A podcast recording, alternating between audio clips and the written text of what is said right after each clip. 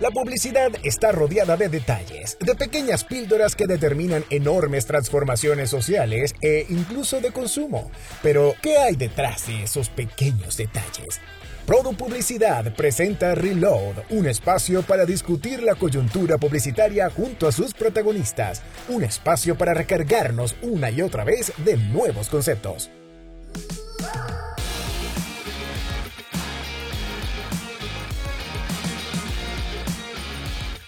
Permiso. Christian me encargó la tarea de introducir el octavo episodio de Reload, y con gusto lo haré. En este nuevo y entretenido episodio, disponible en radioprodu.com, mi jefe conversó con Yohai Rodríguez, Product Development Director de Isense Mediacom para Latinoamérica, sobre los retos que enfrenta la industria publicitaria ante la inteligencia artificial.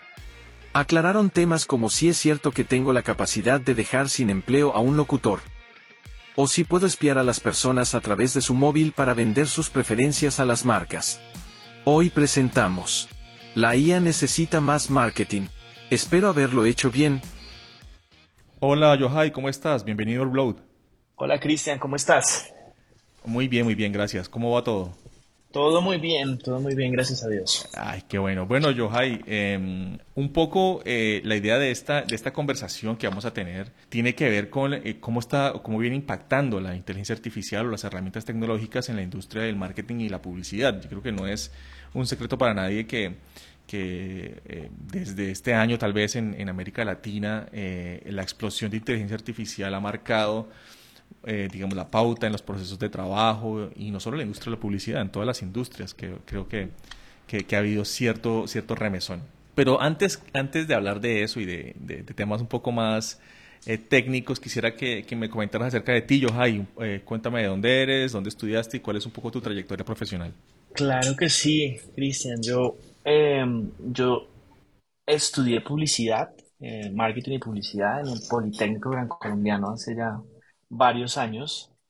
Yo empecé mi carrera, yo llevo toda la carrera, más de 17 años en agencias de publicidad. He trabajado en agencias creativas multinacionales como DDB y también trabajé en agencias locales eh, muy enfocadas en branding como TXT, una agencia eh, que estuvo más de 30, 35 años en el mercado colombiano, donde mi rol fue crear la unidad digital y actualmente, después de pasar por otro par de agencias, estoy liderando a nivel Latinoamérica el equipo de producto y transformación de Essence Mediacom, que es la nueva agencia de medios del grupo WPP y de Grupem, que es fruto de la fusión entre una de las agencias más avanzadas a nivel tecnológico en el mundo que se llama Essence, que por decirlo es la agencia de Google actualmente, o somos la agencia de Google, pero Essence llevaba más de 10 años siendo la agencia de Google y Mediacom, que es una de las compañías que ha eh, fundamentado todo el pensamiento de medios, es una de las primeras agencias de medios hace más de 30 años allá en, Inglaterra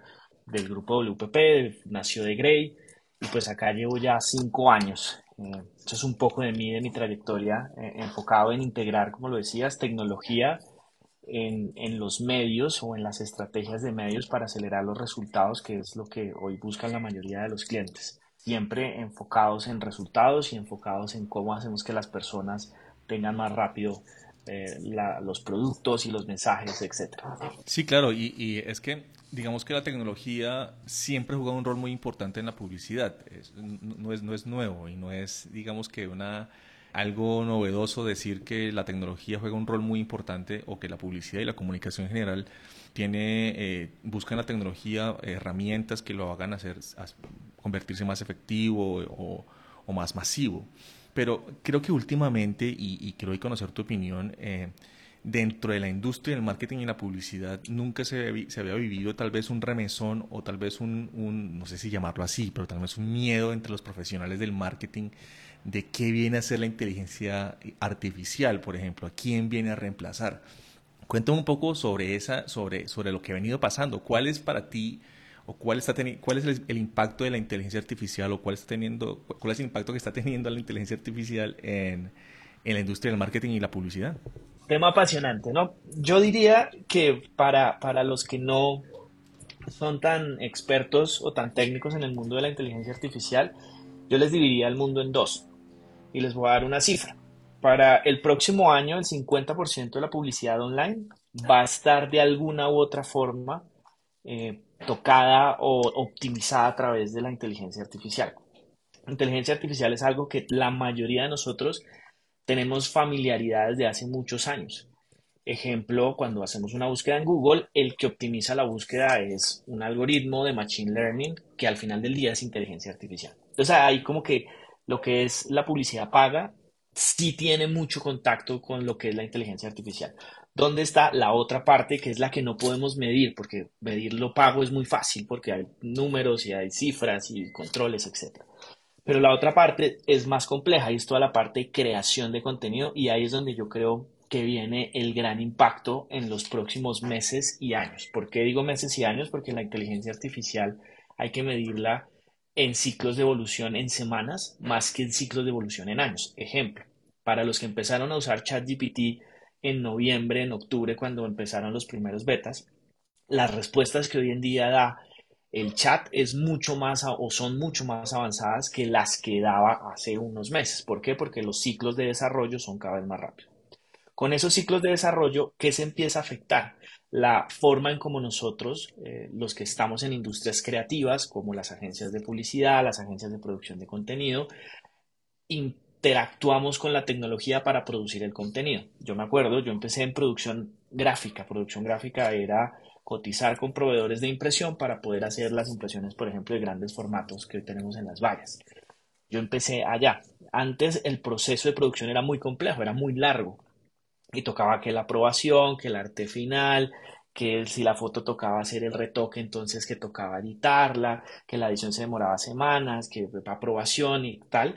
Hoy en día con la inteligencia artificial todos esos ciclos de producción se van a reducir de formas súper aceleradas y la calidad de esas producciones, que a veces es una de las grandes quejas de, los puristas creativos, de no, la calidad no es tan buena y tal, cada vez van a ser más cercanas a lo que es una producción de alta calidad e inclusive superiores. Entonces ahí es donde va a estar como uno de los grandes, por decirlo de alguna forma, miedos de las personas, como me van a reemplazar. Yo no digo que nos vayan a reemplazar, yo digo que nuestro trabajo va a ser impulsado, vamos a tener como un gran booster tecnológico que nos va a ayudar a hacer más rápido lo que antes se demoraba y se tomaba más tiempo. Hay una cifra de estatista que se las dejo.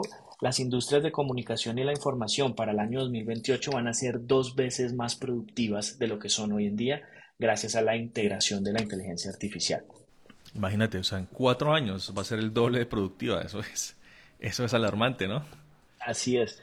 No, yo, lo que digo es no, no es preocuparnos, sino es más ver cómo lo empezamos a adoptar, porque, porque hay mucha gente que está renuente a utilizar, yo hablo con muchas personas de la industria y la respuesta es no, no, eso todavía no sirve. Yo creo que más que no sirve, deberíamos es estar probando a cómo sí la integro y cómo hago que sí sirva. Sí, claro, porque en últimas eh, la tecnología lo que siempre ha sido es eso, es, es, es la forma de, de hacer más eficiente nuestro trabajo y, la forma de hacerlo claramente eh, mucho mejor. Pero yo quiero tener, digamos que desde tu posición eh, también has podido tener un poco de feedback de las marcas. Eh, seguramente, obviamente, los, los, los, profesionales del marketing ya conocen que existen estas herramientas. Y yo quiero saber un poco la proximidad que se, que se tiene con, con las marcas, es decir, qué es lo que piden las marcas cuando se refieren a inteligencia artificial. No sé si, si, tengas, si tengas algo sobre eso. Claro que sí. Una marca cuando ve inteligencia artificial o cuando tú le llevas un discurso de inteligencia artificial, lo primero que te pide es eficiencia. Para ellos es lo que antes me tomaba 10 días, gracias a la inteligencia artificial me debe tomar 9, 8 días. Si te están pidiendo que seas más eficiente y eso en último, o sea, en bottom line, te impacta el tú cómo estás interactuando con la marca y al final del día el resultado del negocio de nosotros como agencias o como compañías enfocadas en marketing y publicidad. Entonces, sí, los clientes sí te piden eficiencia, pero hay otra cosa que está dentro de, la conversación con ellos y es ellos te piden que testes. Siempre están pidiéndote que hagas testeos, que aprendas, que experimentes, que ejecutes. Y eso lo veo yo con grandes marcas que tenemos en el grupo, eh, en donde el brief no es listo, ahora entonces yo quiero que sean 40% más baratos los costos que ustedes están teniendo en el medio X, sino lo que te están pidiendo es quiero que lo integremos para aprender y con ese aprendizaje empezamos a ser más eficiente de cara al futuro. Entonces, si lo pudiera resumir en dos palabras, es ellos están buscando eficiencia, pero primero están buscando aprender.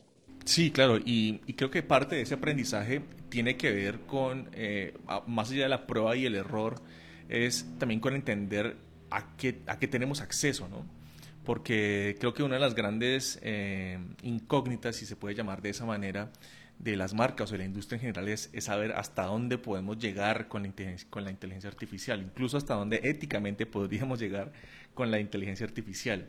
¿Tú crees que en este momento la industria de la publicidad se está, marca, se está marcando algunos límites ya, eh, que de pronto en el futuro tengamos que discutirlos, pero, pero se está marcando algunos límites a la, a la inteligencia artificial?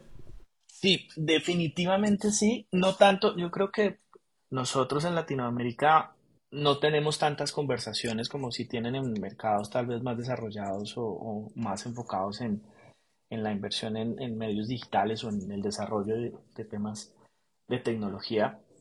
Pero si tú ves los principios de los grandes holdings, eh, tanto WPP como los otros que existen, todos tienen ya comités de inteligencia artificial, en donde se debaten constantemente los beneficios pero también las, los challenges, los desafíos que tiene la inteligencia artificial. Ejemplo, lo que tú dijiste, la parte ética.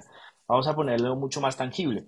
Hace poco, en un concurso de fotografía, haz de cuenta el Cannes de fotografía en Francia, un fotógrafo ganó el premio, me lo contaba un creativo hace poco, y él cuando subió al premio llega y dice, pues sí, es una foto, yo la dirigí, pero yo no la tomé. Es una foto que yo hice a través de aplicaciones de inteligencia artificial. Entonces él, lo daba es para temas éticos. ¿Esto qué es? Al final del día, ¿la hice yo? ¿Es mi foto o es una foto de alguien más? ¿O es una foto de la tecnología de la inteligencia artificial? Entonces las discusiones éticas sí se están dando, de hecho todo lo relacionado a los derechos de autor, porque saben, la, la inteligencia, ah, aquí me pongo un poquito técnico, perdón, pero la inteligencia artificial generativa al final del día es toma de información que yo ya le di, de unos inputs que yo ya le haya dado, ya sea en texto o en imágenes, y recrea con base en la orden que yo le estoy dando. Es decir, que cuando un DAL-E o un Mid Journey crea una imagen, esa imagen no es nueva, es la reproducción de muchas imágenes que tienen su base de datos. Entonces, al final del día, la discusión ética que siempre se genera es,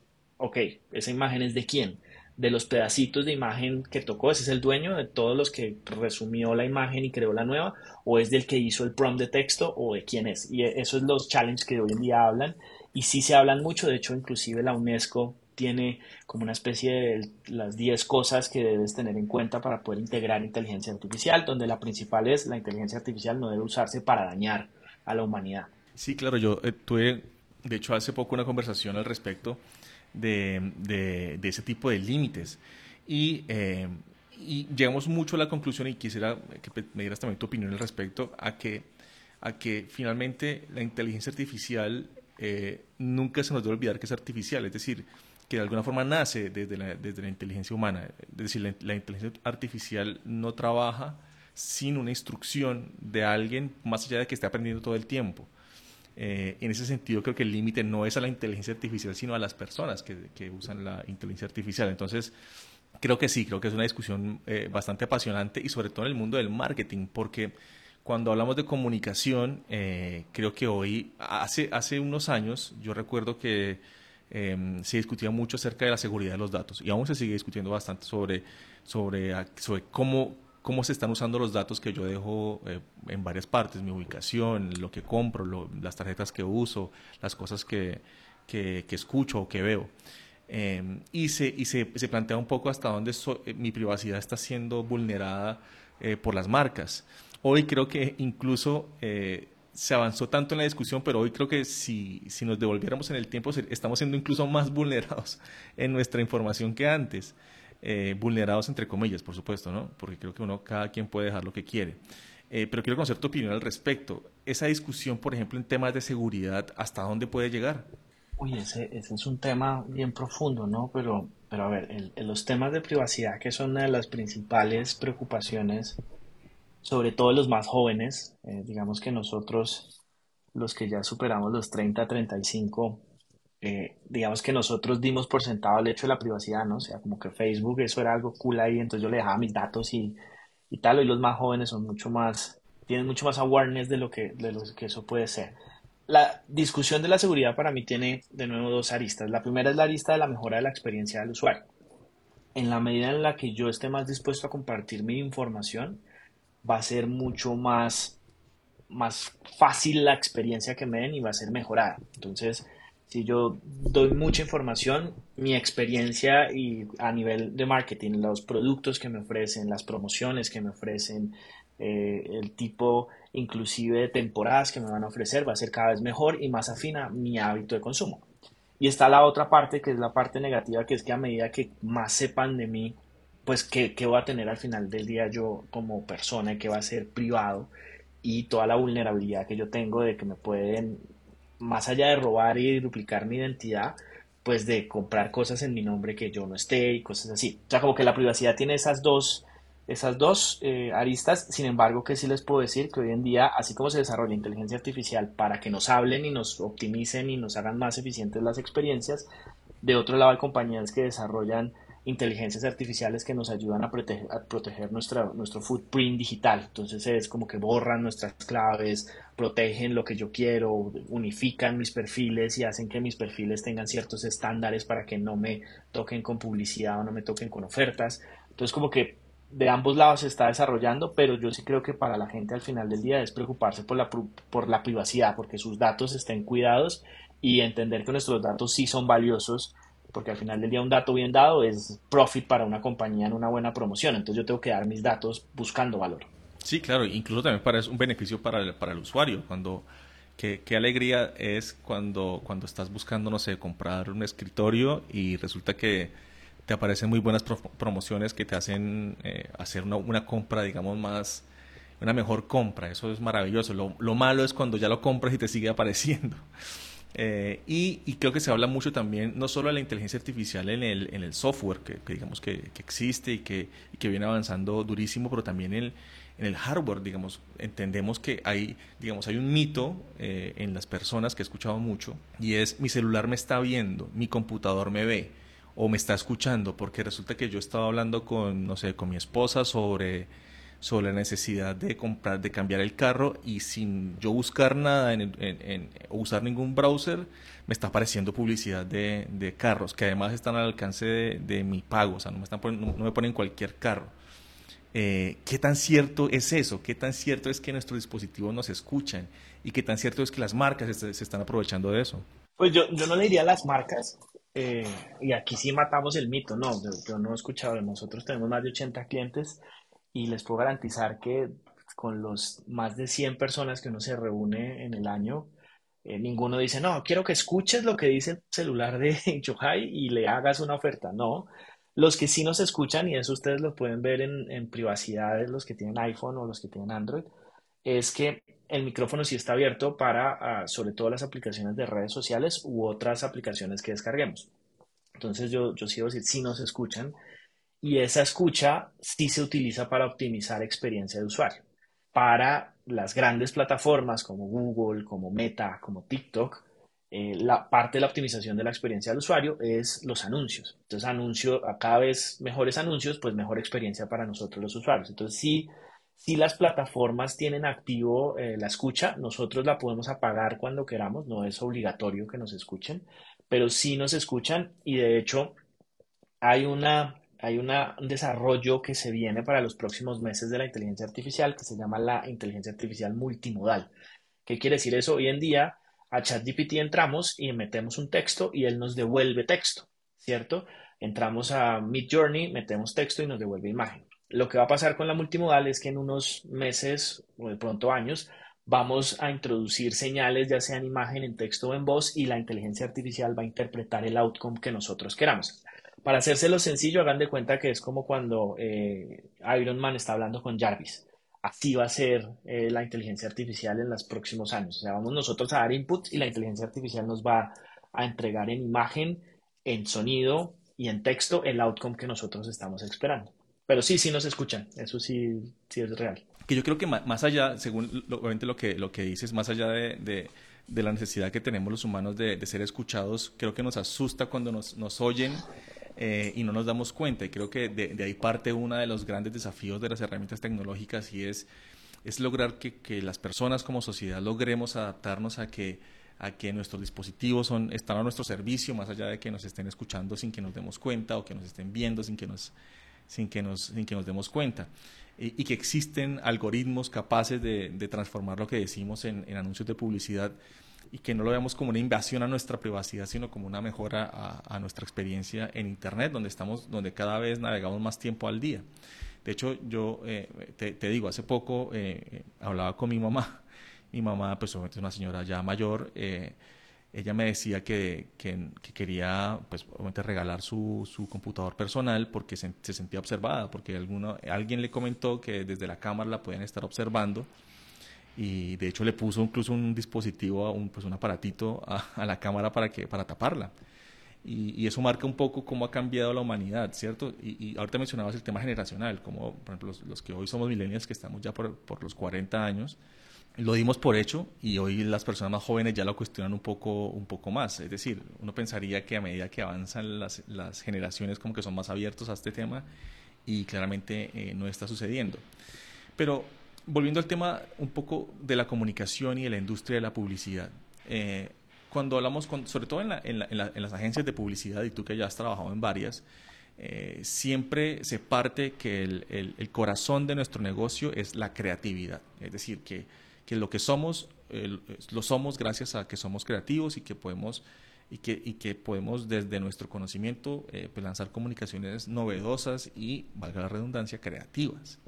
¿Cómo queda parada la creatividad con estas nuevas herramientas? Cuando mencionabas el tema del fotógrafo, a mí sí me hizo un, un, choque en la cabeza eh, diciéndome, pues hombre, si, si un fotógrafo que se gana un premio además se sube a decir que yo no fui quien quien hizo la fotografía, pues uno como que se pone a pensar, ahora quien, se, quien desarrolla un anuncio publicitario supremamente maravilloso, pues no van a ser tal vez desde su creatividad, sino de la suma de, muchas herramientas de inteligencia artificial.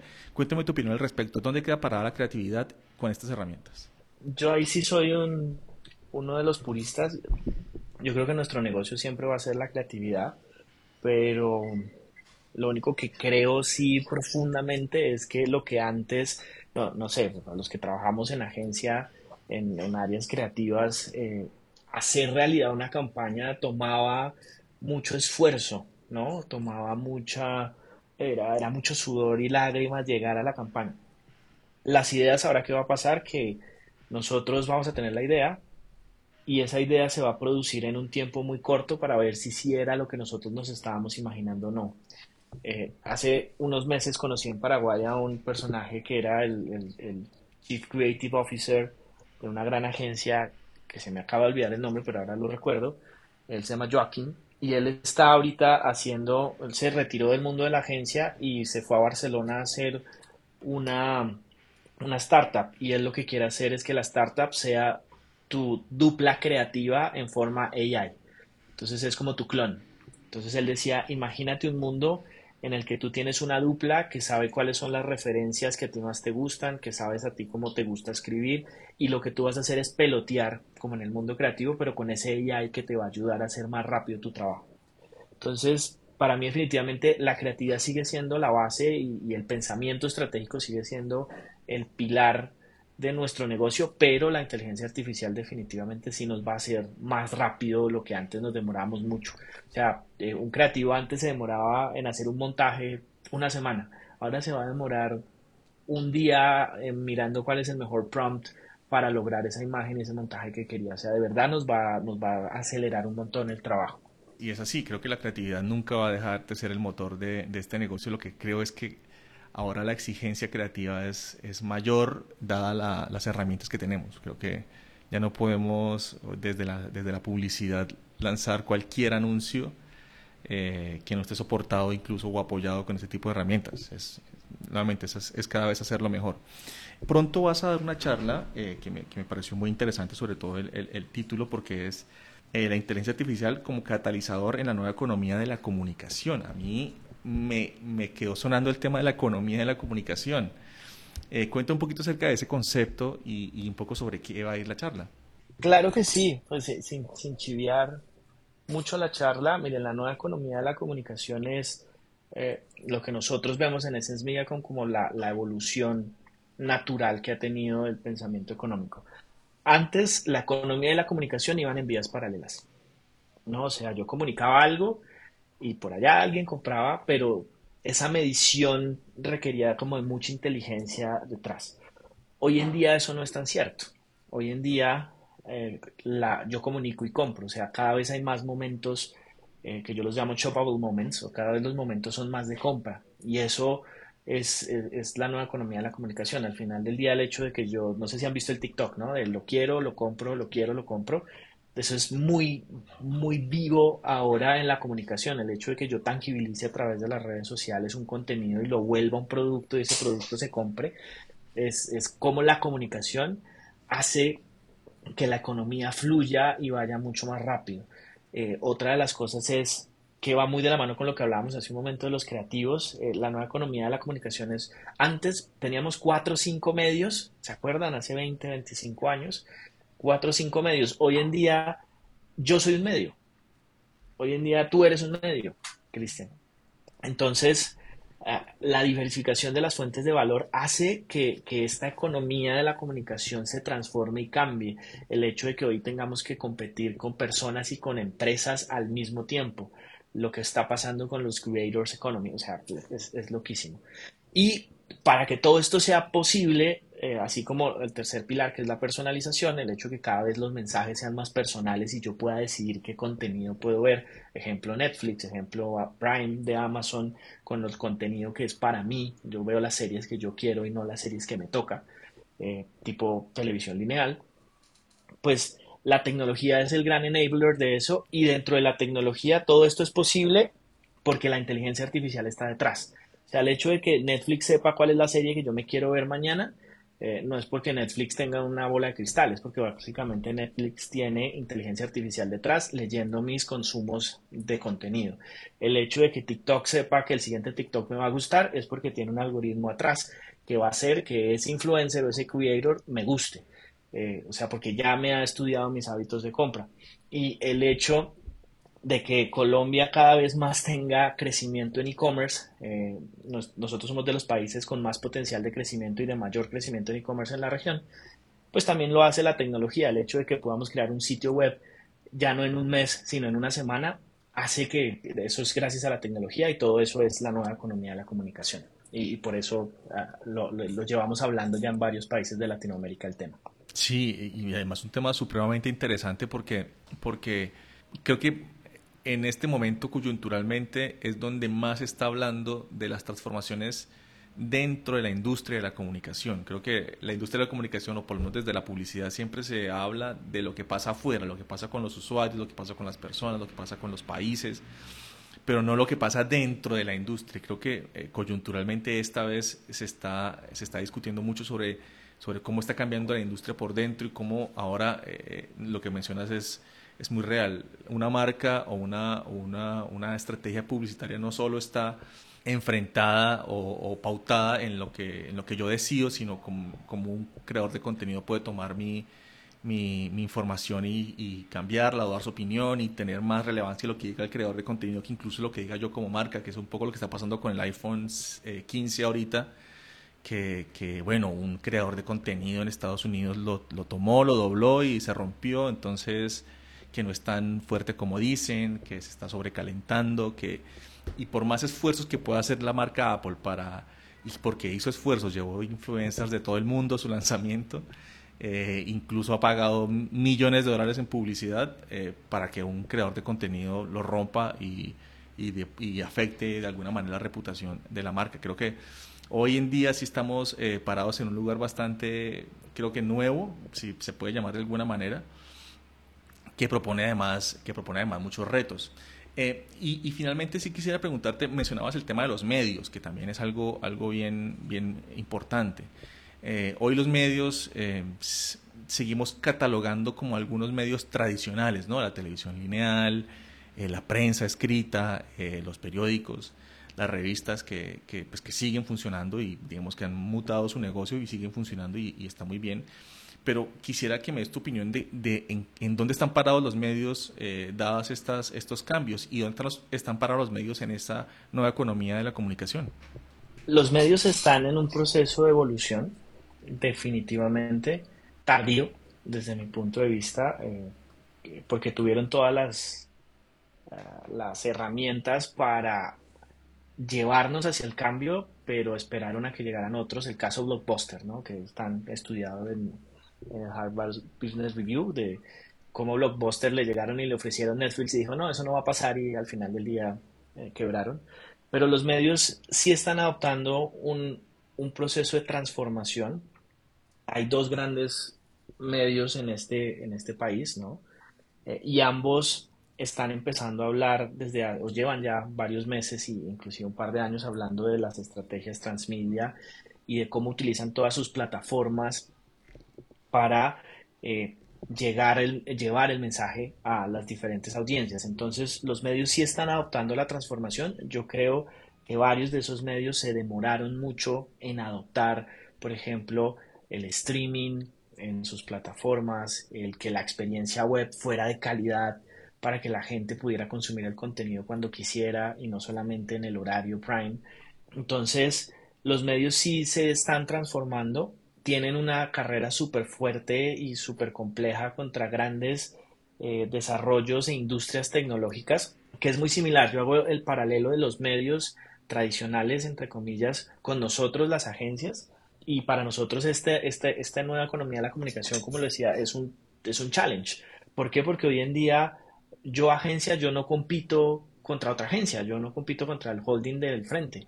Yo hoy en día estoy compitiendo contra Google, contra Facebook y compito por el talento, compito por los clientes, compito por la tecnología, compito por las plataformas. Lo mismo le pasa a los medios. Hoy en día un canal o un medio tradicional colombiano no solo compite con el medio del frente por la audiencia, sino compite contra las redes sociales por, el, por la audiencia, compite contra las plataformas tecnológicas, compite contra el gaming para que, porque estamos compitiendo, están compitiendo por la atención de los usuarios. Entonces, se están transformando, pueden hacerlo mucho más rápido y empezar a adoptar cosas como transmisiones en dos canales al tiempo, si estoy en radio, estar en una plataforma como YouTube y así, pero, pero sí, definitivamente los medios no la tienen tan fácil, ah, aunque hay una ventana en el camino y es que los medios consolidan audiencia y cada vez las audiencias van a ser más relevantes porque el próximo año se mueren las cookies, que es tema de otras charlas y otras cosas que estaremos hablando eh, asumo yo, Cristian tendrá muchos invitados en los próximos meses,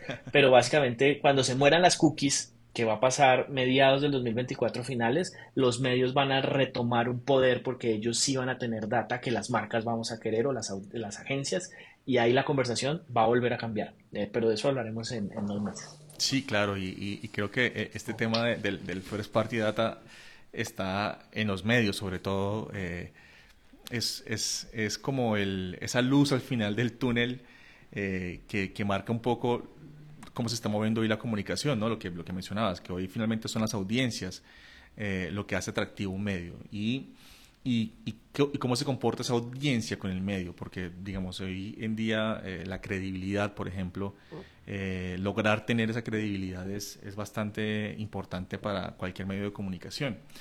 Eh, yo quisiera que nos compartieras, eh, para finalizar, eh, si puedes, por supuesto, algún tipo de estrategia en la que, en la que hayan trabajado últimamente, que tú digas, eh, aquí, en este tipo de, estrategias o este tipo de, activaciones o de campañas, em, se puede ver cómo sí está cambiando el mundo de la comunicación y una marca está apostando por esto, por la inteligencia artificial y de alguna manera sí se puede ver reflejado. No sé si tengas algún caso que nos puedas compartir. Efectivamente, hay uno muy bueno, hay muchos, eh, pero para no irnos a, la, casos de optimización, hay un caso, denme un minuto, pero hay un caso que ganó Canes hace poco de una marca en India, que es una marca del grupo, eh, que utilizó una tecnología artificial que se llama Refresh AI. Eh, es Cadbury, la marca, uno de los clientes del grupo en India, para no usar ejemplos tan cercanos. Eh, y ellos lo que hicieron fue crear más de 130 mil anuncios basados en dos tecnologías de la inteligencia artificial. Una es el deepfake, que es básicamente toman los rasgos de la persona y con base en los rasgos de la persona construye eh, el, contenido. Es decir, si yo tengo un video, no sé si se acuerdan el de Tom Cruise, que Tom Cruise haciendo cualquier cosa, eso es deepfake, ¿no? Entonces, eh, esa es la tecnología que usaron y lo otro usaron eh, inteligencia generativa. ¿Cuál era el caso? En India, así como nosotros, pero en, escala por mil, ellos tienen muchas, muchas lenguas o, con muchos dialectos. Entonces el anuncio lo que hacía era entregar el mensaje de la marca en el dialecto de la persona que lo estaba escuchando. ¿Cómo lo hacían? El anuncio entendía la plataforma del celular que tenía, digamos iOS o Android, y esa plataforma tenía el lenguaje, y el lenguaje en India sí está muy dado por lo que escucha y ve la gente, y adaptaba el mensaje a región y, al dialecto específico de la región. E hicieron más de 130 mil anuncios, todos con inteligencia artificial. Al final del día, pues la campaña tuvo unos resultados buenísimos por la capacidad de personalización que tuvo eh, el mensaje. Entonces es como un caso muy de ganocanes y todo, eh, es un caso muy tangible de lo que se puede hacer. Igual aquí por ahí hay varias marcas que, que, lo, que lo utilizan, eh, la inteligencia artificial, solo que hasta ahora la están utilizando más para, como para generación de contenido y de video, no, no en esta forma que es como ultra personalización. Pero sí, es, es, es maravilloso, sí, sé cuál es el caso y de verdad sí Sí, claro, o sea, es, un poco una mirada a lo que se puede hacer, y ni siquiera tan una mirada al futuro, ¿no? Sino una mirada a lo que se puede hacer ya. Eh, tú, en, en, América Latina, ¿cómo nos ves? Es decir, ¿estamos muy atrás en esto? Eh, ¿Cuál crees que son los retos aquí en América Latina frente a, otros mercados claramente un poco, un poco más avanzados que los nuestros? Eh, ¿Cuáles crees que, cómo, cómo, estamos, mejor dicho, frente al mundo? Pues esto me emociona mucho, Cristian, la verdad, porque luego del COVID, luego del 2019, Latinoamérica empezó a, como a, salir a la luz y a estar en estándares similares a los que están en el resto de los mercados. Entonces, según un estudio de Marketer, eh, Latinoamérica es uno de los continentes que más utiliza, una de las regiones, pues, que más utiliza ChatGPT, por ejemplo, con más de 8 millones de usuarios activos eh, en términos ponderados, ¿no? Porque pues, si no comparo con India, que son mil millones de personas, pues no uso nada. Pero, pero es, es, es, es muy alto el uso de tecnologías. Entonces, yo sí creo que sí la estamos adoptando, si hay un alto integración, de hecho, en varios foros en los que yo estoy, la mayoría de las conversaciones son, no, estoy integrando inteligencia artificial, estoy integrando un aplicativo y tal. Sí estamos ah, llegando a esos niveles en la mayoría de los mercados, lo que sí estoy un poco e insto a la industria que nos movamos más rápido. Nosotros como industria carecemos de ese movimiento tan rápido. ¿Por qué? Porque nosotros seguimos contratando perfiles tradicionales, como yo. O seguimos contratando publicistas cuando yo creo que nuestra industria debe ser cada vez más diversa en los perfiles que contratemos, ¿no? O sea, más ingenieros, más gente de data science, más gente de que, haga computación avanzada. Eh, y ahí es donde yo creo que Latinoamérica va avanzando muy bien. Nuestra industria en Latinoamérica sí tiene mucho, mucha trocha, como decimos en colombiano, ¿no? Como tenemos camino por recorrer pero yo creo que nos podemos poner al día muy rápido. Pues Yohai, la verdad es que es una conversación que nos podría, la podríamos alargar una semana completa porque hay mucho por hablar. El tema de las cookies es apasionante también, el tema de la inteligencia artificial, el tema de cómo nos están escuchando las redes sociales y finalmente lo, lo que podemos hacer hoy con, con, con las herramientas tecnológicas que tenemos. Yohai, te quiero agradecer muchísimo por tu tiempo y no sé si quieras dejar un mensaje final diciéndonos qué tipo de contenido crees que hoy debería consumir una persona que quiera trabajar en publicidad? Uy, qué gran pregunta. Cristian, primero, pues muchas gracias por, por abrirme el espacio. Yo feliz de compartir eh, todo el contenido que tengo en mi cabeza. Eh, y miren, una persona de mercado de publicidad, yo le diría que deberíamos consumir dos tipos de contenido. El primero es aprender y entender lo que está pasando en el mundo del data science, muchos números. Y por otro lado, yo consumiría mucho contenido de desarrollos tecnológicos. Eh, es lo que yo consumiría. El resto lo hacemos en el día a día. Cómo hacer estrategia, cómo hacer creatividad y tal, es talento y el día a día. Pero si nosotros le metemos tecnología y data science o business intelligence a nuestro día a día, vamos a hacer, pues nos vamos a multiplicar por 10 básicamente nuestras capacidades. Ojalá así sea. Ojalá, todos podamos multiplicarnos por 10, por lo menos en nuestras capacidades en los próximos años. Muchas gracias, Johai. Cristian, un gusto. Estamos hablando. Dale, un abrazo. Gracias. Así termina este nuevo espacio de recarga, donde la industria tiene un canal de conexión. Escucha más programas y mantente conectado en radioprodu.com. Jefe, ¿lo hice bien?